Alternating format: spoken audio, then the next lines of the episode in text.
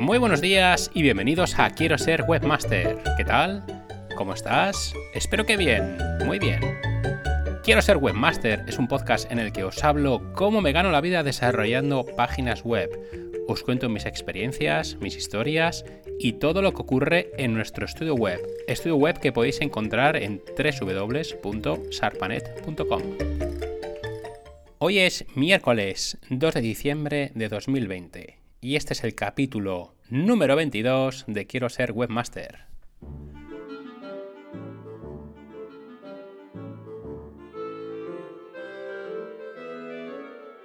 Cumpliendo con vuestras peticiones, eh, me dejo de preámbulos y olvidamos definitivamente las efemérides. Solo un par de personas me han dicho que les gustaban, han sido unos cuantos más los que me habéis dicho que eran un relleno, así que bueno, las dejamos metidas en el cajón y lo que haré sí será, pues de vez en cuando hacer alguna efeméride importante, os la contaré algún día y en plan nostalgia de los primeros capítulos. Ya os conté en un capítulo anterior del podcast la enorme estacionalidad que tenemos en nuestro sector, en este sector de desarrollo de páginas web. Como ya se está acercando el puente de la Constitución y las Navidades, la, actividad se está frenando.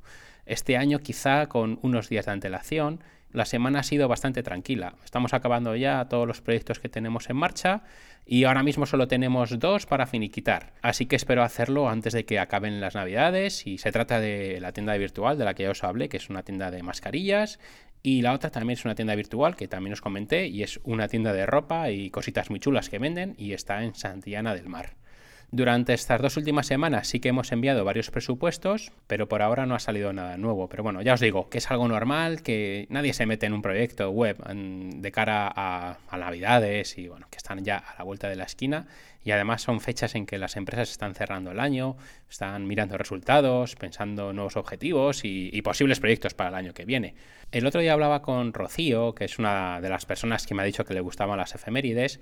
Eh, Rocío es una chica muy emprendedora y hablábamos sobre proyectos que tenemos y algunos que ellas tienen en mente. La recomendación que yo le di es que se centrara mm, en un principio en el proyecto que tiene ahora en marcha, que es un proyecto muy bonito, y una vez que lo tenga ya sentado, entonces sí que será momento de diversificar esa actividad laboral. La idea es tener diversos proyectos que nos reportan beneficios, de tal forma que si vienen mal dadas y una de nuestras actividades económicas se ve castigada por algún motivo, pues siempre tenemos otras que nos van a seguir reportando ingresos y de esta forma no quedarnos hablando mal y pronto con el culo al aire. Este tema lo saben muchos empresarios y autónomos, saben que debe ser así, pero a veces nos tienen que dar una buena torta para darnos cuenta de que es obligatorio hacerlo. En esta ocasión la torta ha venido en forma de virus y muchísimas empresas se están viendo obligadas a día de hoy a cerrar con muchísima gente que se va al paro, con montañas de autónomos que ven cómo su actividad no termina de arrancar por culpa de este dichoso virus, como ejemplo bares, restaurantes, tiendas de ropa, de juguetes, de decoración, peluquerías, eh, gimnasios, guarderías, academias de estudio y bueno, un largo etcétera de negocios que ahora mismo están sufriendo un montón. Sin embargo, en el lado opuesto tenemos y encontramos empresas y autónomos que están trabajando de estajo empresas de transporte, empresas de construcción y albañiles, fontaneros, electricistas, o bueno, sin ir más lejos, informáticos, desarrolladores web, copywriters, especialistas en posicionamiento web, en SEO, y prácticamente todas las profesiones ligadas a Internet y a los ordenadores. Por supuesto, en todos los negocios que he nombrado, tanto los que les va mal como les va bien, siempre habrá gente que lo está pasando mejor y gente que lo está pasando peor. O sea, no, no por decir que te dedicas a posicionar páginas web ya vas a tener curro. Ni todos los fontaneros ahora mismo están hasta arriba de trabajo, pero sí tienen trabajo aquellos que mejor se han posicionado en el mercado. A lo que voy es que si, por poner un ejemplo, somos un fontanero, no deberíamos exclusivamente tener todos los huevos en la cesta de la fontanería. Y muchos fontaneros han aprendido que no debe ser así después del patacazo que sufrieron con el crack de la construcción hace unos años. Ese fontanero lo que tendría que hacer es tener más huevos en diferentes cestas tirar de imaginación, de ingenio y tener otro negocio. Hacer ese enorme esfuerzo que es tener dos o más actividades diferentes, pero que a largo plazo siempre nos va a compensar. Quizá el fontanero, cuando tiene mucho trabajo e ingresos, lo que tendría que hacer es pensar en hacerse socio de un panadero o un peluquero. Eh, son cosas que me estoy inventando ahora mismo, eh, que se me vienen a la cabeza, o sea, no, no, me lo tengáis en cuenta. Pero bueno, son ejemplos. Quizá este fontanero conoce a alguien que quiere montar un taller mecánico y él puede entrar como socio capitalista, o se preocupa en ahorrar en tiempos de bonanza y no ser, como, como dice mi tío Javi, un jode duros, duro que pilla, duro que jode. Y es que sé de muchos casos de gente, y vosotros también seguro, a la que le ha ido muy bien y su ritmo de vida se disparó. Cuando han pasado los años, cuando la burbuja de su boom de actividad económica ha explotado, han tenido que vender hasta su alma al diablo. Este tema que os comento de diversificar y bueno, también de, de, no joder esos duros es algo que tuve muy claro desde el principio. Sabía que tenía que tener varios negocios, sabía que tenía que tener varias fuentes de ingresos. No podía dedicarme únicamente a hacer páginas web porque en cualquier momento podría pasar de moda o lo que os comentaba el otro día, que la gente podría empezar a hacerse su página web y mi negocio entonces se hundiría. O bueno, viendo lo visto, que puede pasar cualquier cosa, que Internet deje de funcionar, que bueno, es algo que es prácticamente imposible, pero lo que digo, viendo que el virus ha paralizado el mundo entero, ya cualquier cosa es posible y me lo creo todo. A día de hoy sé que es muy difícil, prácticamente imposible, que las webs desaparezcan porque Internet se ha convertido en una necesidad mundial, tanto de información como de comunicación. Y por suerte, el desarrollar páginas web sigue siendo hoy una profesión con mucho futuro. Pero imaginad, por ejemplo, que mañana, Dios no lo quiera, tengo un accidente y por decir una burrada pierdo las dos manos. Ya no podría utilizar el ratón ni escribir en el teclado. En fin, sería eh, el fin de mi carrera profesional y el fin de mi fuente de ingresos. No podría nunca más hacer páginas web, sería la ruina para mí. Por ello, siempre, siempre debemos tener un plan B. Bueno, a ver, siempre no. Y es lo que le decía a mi amiga Rocío, que debemos pensar en un plan B cuando el plan A lo tengamos funcionando y dándonos unos ingresos para vivir. Lo que no podemos hacer, y es lo que hice yo, es tener cinco planes y que ninguno de ellos nos dé los beneficios suficientes para vivir. Os lo conté en uno de los primeros capítulos del podcast, que yo cuando empecé como autónomo, empecé haciendo páginas web, también las posicionaba, arreglaba ordenadores, instalaba cámaras de seguridad e incluso tuve un huerto ecológico de mil metros cuadrados y la producción la tenía vendida por completo. Pero ninguno de esos proyectos estaba asentado al 100%.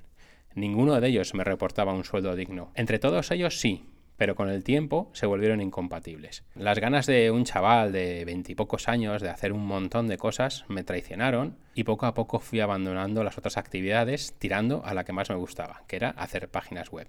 Ahí centré el 100% de mis esfuerzos y esta es la única forma de que luego podamos diversificarnos. Una vez que tengamos una actividad a pleno rendimiento es cuando podemos pensar en otros proyectos, no antes el tener esta diversificación nos va a ayudar que en caso de crisis eh, va a ser como un salvavidas. No vamos a tener que innovar ni reinventarnos en, en 48 horas, que es lo que está pasando ahora mismo a un montón de autónomos y de empresarios. Además, si esta diversificación la implementamos en nuestros negocios de tal forma que el crecimiento pueda ser exponencial y sin necesidad de tener que dedicarle más mano de obra y tiempo, tenemos la ecuación perfecta. Lo que está pasando hoy en día es que muchas empresas están diversificando su negocio manteniendo la misma actividad pero cambiando sus estándares. Por ejemplo, los restaurantes que están llevando comida a domicilio o los negocios que están abierto un nuevo canal de venta online con tiendas virtuales. Con una tienda virtual tenemos la ecuación casi perfecta, pues el tiempo que empleamos en mantenerla al día y atenderla nos puede dar unos frutos mucho mayores que si hubiéramos dedicado ese tiempo a hacer cualquier otra actividad en nuestro negocio, que no tiene por qué ser menos importante que una tienda virtual, pero sí es verdad que podemos aprovechar y optimizar mucho más nuestro tiempo y poder tener una tienda virtual de nuestro negocio y de esta forma aumentar las ventas, que es lo que están haciendo la mayoría de nuestros clientes. La mayoría de nuestros clientes que tienen tiendas virtuales este año han aumentado las ventas y aquellos que solo tienen tienda física pero no tienen tienda virtual están perdiendo un montón de ventas por no haberse adaptado a estos nuevos tiempos. La diversificación además nos va a permitir captar nuevos clientes que bueno, jamás hubiéramos imaginado y además nos ayuda a crecer como negocio. Para ello la tecnología de hoy en día nos está ayudando muchísimo. Si nos volviéramos atrás hace 20, 25 años y hubiera llegado el coronavirus, estoy seguro que las cosas habrían sido muy diferentes y seguramente mucho peores. En mi caso, a día de hoy, dedico el 100% de mi tiempo a Sarpanet.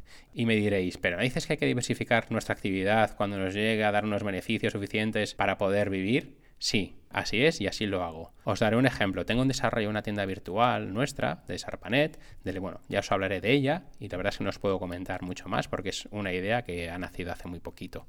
Pero sobre todo lo que he hecho es diversificar mis ingresos invirtiéndolos correctamente. No tengo ninguna otra actividad empresarial. Sarpanet es mi única empresa, pero tengo otras fuentes de ingresos, o mejor dicho, tengo otras inversiones que me dan beneficios y me aseguran que, si no puedo seguir haciendo páginas web, podría sobrevivir una temporada larga hasta que pudiera focalizar el 100% de mis esfuerzos en una nueva actividad que pudiera realizar. Ya os hice un esbozo en el capítulo número 20 en el que os hablaba de que debemos ahorrar y que debemos mover esos ahorros, debemos invertirlos. Y es lo que hago desde que empecé a trabajar en el año 99. Invierto en fondos de inversión, siempre aconsejado por una gestora experta y siempre pensando en inversiones a muy largo plazo. Aunque me gusta mucho la bolsa y la economía y me gusta estar al día, mis inversiones siempre son lo que os digo, a muy largo plazo, a más de 10 años y siempre, siempre con dinero que no necesite de forma inmediata. Solo hay que ver la historia de la bolsa, que bueno, visto desde hoy es muy fácil decir lo que ha pasado en el pasado y no sabemos lo que va a pasar en el futuro, pero la historia dice que la bolsa siempre ha subido. Aunque haya subidas y bajadas, siempre ha dado beneficios. Aunque nuestra inversión nos dé unos beneficios bajos, pero por lo menos nuestro dinero va a estar multiplicándose. Y lo que os digo, siempre, siempre bien asesorado y a muy largo plazo. Tengo conocidos y clientes que yo les hablo de esto y me dicen, no, yo no quiero saber nada de bolsa y ellos prefieren invertir en, inmobiliaria o en montar nuevos negocios, negocios que ellos puedan controlar y que si ganan o pierden dinero van a saber cuál es el motivo. Para ellos invertir en bolsa pues, es como viajar en avión, que vas vendido a tu suerte. Prefieren ir ellos conduciendo en su coche y aunque claramente viajar en avión es infinitamente más seguro que viajar en coche. Pero el miedo que les provoca tener su dinero invertido en un sitio que ellos desconocen cómo funciona les puede llegar a quitar el sueño.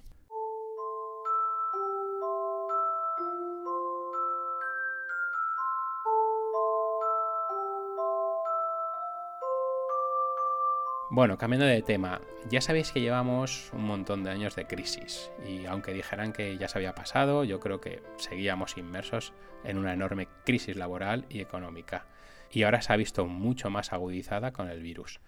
Me refiero siempre a España, que es lo que mejor conozco. El, problema es que al haber estado tantos años en crisis, prácticamente ningún negocio está subiendo precios a sus productos. Más bien al contrario, muchos de ellos lo que hacen es que están bajando precios lo que considero que es un error y que sale muy caro a medio plazo. Esto viene a colación de que os quiero comentar cómo tenemos que calcular nuestros servicios como webmaster o como diseñadores o en vuestro negocio. En este caso, yo os voy a hablar desde mi experiencia como desarrollador de páginas web. Lo primero que tenemos que tener en cuenta es que al ser autónomos podemos gestionar nuestro tiempo como nos venga en gana. Eh, si queréis podéis madrugar mucho y acabar vuestra jornada a mediodía o a media tarde, o podéis levantaros tarde y trabajar hasta últimas horas de madrugada, o, tener un horario normal de oficina, pues el típico de 9 a 1 y de 3 a 7, por ejemplo. Pero lo que está claro es que una hora son 60 minutos y ese tiempo es igual para todo el mundo. Y esto viene a que el tiempo es limitado, que ya os lo he dicho más de una vez y ya lo sabéis, y por ello yo recomiendo que cobremos nuestros servicios por trabajo realizado. Es decir, que si hacemos una web a un despacho de abogados, le cobremos un X por todo el trabajo. Esto lo digo porque hay, hay diseñadores, hay desarrolladores de páginas web que presupuestan de otra forma y lo hacen por horas. A ver, desde mi punto de vista lo respeto y es perfecto. Ellos habrán calculado su coste hora si ellos calculan que tardan en hacer una web 10 horas y cobran a 60 euros la hora, pues nada, la web cuesta 600 euros. Pero desde mi punto de vista, el cobrar este tipo de servicios por horas, lo que puede provocar es que ese posible cliente no se fíe de nosotros y no nos apruebe el presupuesto. Lo comparo un poco como si pido un presupuesto para pintar mi casa y el pintor me pasa un presupuesto por horas. Aunque sea exactamente el mismo precio que si pone las horas, a mí personalmente me convencerá más si dice pintar piso 85 metros cuadrados por, yo qué sé, 600 euros. Sin embargo, si me dice 5 horas pintando piso 85 metros cuadrados, 600 euros. Y digo, joder, este cobra la hora a ciento y pico euros, vaya sablada.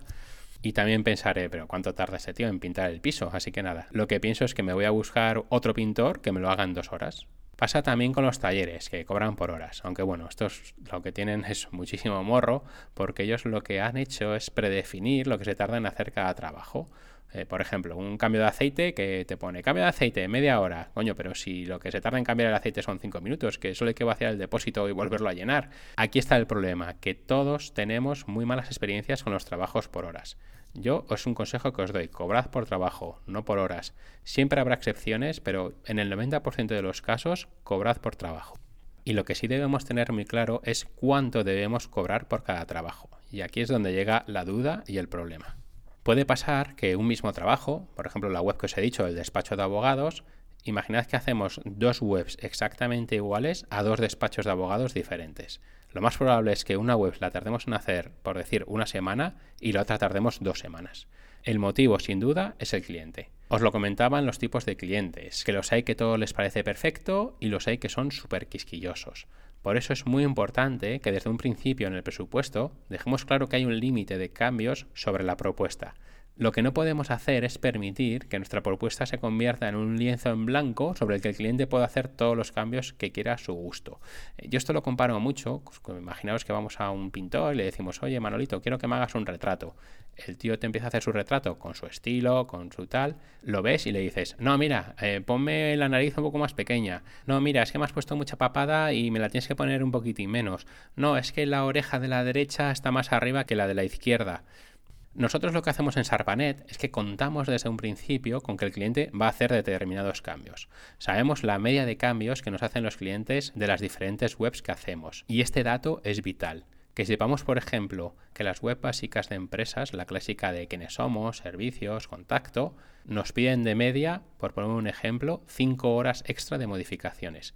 Tenemos que ir anotando a lo largo de toda nuestra vida como desarrolladores web cuánto tiempo tardamos en hacer cada web y con el tiempo sabremos perfectamente el tiempo medio que nos lleva, por ejemplo, hacer una tienda virtual. Esto nos va a ayudar muchísimo a la hora de hacer presupuestos e incluso aunque sean proyectos más grandes, vamos a tener una experiencia enorme a la hora de presupuestar. Os voy a dejar en las notas del episodio el enlace a la charla que ya os hablé de ella, que di en Semana WordPress, y explico cómo calcular nuestro precio hora. Es importante que lo calculemos, pues en caso contrario, nuestro proyecto de empresa se va a ir al garete en pocos meses. Además, con la experiencia, lo que vamos a aprender es a detectar rápidamente clientes tóxicos y problemáticos a los que siempre, siempre debemos evitar. En las primeras conversaciones con ellos, debemos estar muy atentos a todo lo que nos dice y cómo lo dice. No me importa decirlo, pero hay que tener especial cuidado con clientes que nos llegan rebotados de otros estudios web y diréis, ¿por qué dices esto? Porque algunos de ellos son clientes que sí que son problemáticos. El clásico cliente que te contacta y te dice, mira, es que estoy con otro estudio web y estoy súper descontento. En ese momento lo que debemos hacer es levantar las orejas y preguntar cuál es el motivo de su descontento. Si por ejemplo es por el tema de la velocidad de su web, pues perfecto, tenemos solución. Pero si es porque no la atienden correctamente, tenemos que profundizar en el problema y saber bien qué es lo que está demandando y por qué cree que no la atienden como él desea. He tenido algunos casos de clientes rebotados que te escriben a diario preguntándote de todo y bueno, llegan a ser súper problemáticos. Tened cuidado, pues se convierten en clientes tóxicos y repito lo que os he dicho antes, somos autónomos, nuestro tiempo lo gestionamos nosotros y trabajamos con y para quien queramos. No tengáis ningún problema en decirle a un cliente tóxico que no desea seguir trabajando con él y le explicas los motivos. Yo lo he hecho varias veces y esto no quita el que sea un fin de contrato cordial y amable. También es verdad, en, la cara opuesta de la moneda, que me han llegado clientes y el anterior estudio me ha dicho cosas en, en, plan irónico como te llevas una joyita de cliente o más directos con ten mucho cuidado con este cliente que es un peligro. Y luego han sido unos clientes, vamos, más que excelentes. Es decir, que lo que a ti te pueda parecer un cliente tóxico, seguramente a otro le pueda parecer un cliente excelente. Yo creo que aquí influye mucho nuestra experiencia como profesional en los servicios que nos demanda el cliente. Como siempre, me gusta poner un ejemplo. Imaginad un cliente que tiene una tienda virtual y nos dice que quiere que cuando el comprador no finalice su pedido por el motivo que sea, pasadas unas horas le llegue un email invitándole a terminar el pedido que nos dejó incompleto y que además tiene un 5% de descuento. Claro, si un estudio recibe esta petición y no sabe cómo hacerlo, está claro que se van a poner nerviosos, van a tener que perder mogollón de tiempo investigando cómo se hace, el cliente le va a preguntar pasados unos días cómo va la cosa, el estudio se va a poner manos a la obra, las cosas no le van a salir bien y es cuando llegan los problemas. El cliente muchas veces no tiene la culpa. Pensamos que es un cliente tóxico cuando realmente los tóxicos somos nosotros. Lo que tenemos que hacer es evitar aceptar este tipo de trabajos o situaciones que no sabemos gestionar. Pondría un montón de ejemplos y no es por tirarme el pegote, pero un montón de clientes que han llegado rebotados al ver cómo trabajamos, pues nos lo agradecen muchísimo. Y lo que para ellos hasta ahora había sido un quebradero de cabeza, pues ahora se ha convertido en un juego de niños. Clientes que han llegado enfadados porque cree que su web es una basura y va súper lenta o no funciona o, no, no, se pueden hacer determinados cambios, cuando la pasamos a nuestros servidores y se la empezamos a gestionar nosotros, eh, el cliente ve una luz al fondo del túnel y bueno, recibir emails de clientes satisfechos es una satisfacción enorme para nosotros. Por esto es vital ser un buen profesional y ofrecer solo lo que sepamos hacer. O bien tener un grupo de colaboradores a nuestro alrededor que sepan hacerlo y además lo hagan rápidamente. Debemos ser muy serios con nuestros clientes, nos va a diferenciar del resto y va a hacer que a ningún cliente se le pase por la imaginación cambiar de estudio darles un trato cercano, un servicio personalizado y una calidad de trabajo máxima cumpliendo siempre, siempre los plazos. Si no estás dispuesto a cumplir con todas estas premisas que te he contado, tus clientes se van a convertir en tóxicos. Y lo que te digo, el cliente no es el tóxico, el tóxico vas a ser tú. Todos conocemos casos de trabajadores y autónomos que están en el trabajo amargados y odian a sus clientes, odian a su jefe, les tilda de mala gente cuando el problema realmente lo tiene el trabajador. Y bueno, hasta aquí el podcast de hoy. Como siempre, muchísimas gracias por escucharme, por darme vuestro feedback, vuestra opinión. Ya sabéis que podéis dejar vuestros comentarios o seguirme desde la plataforma que estéis utilizando para escuchar este podcast. Y si lo hacéis desde la web quiero ser webmaster.com, podéis dejar algún comentario del capítulo. Hasta el próximo miércoles y muchísimas gracias por estar ahí. Disfrutad del día, de la semana y como siempre, cuidaos mucho.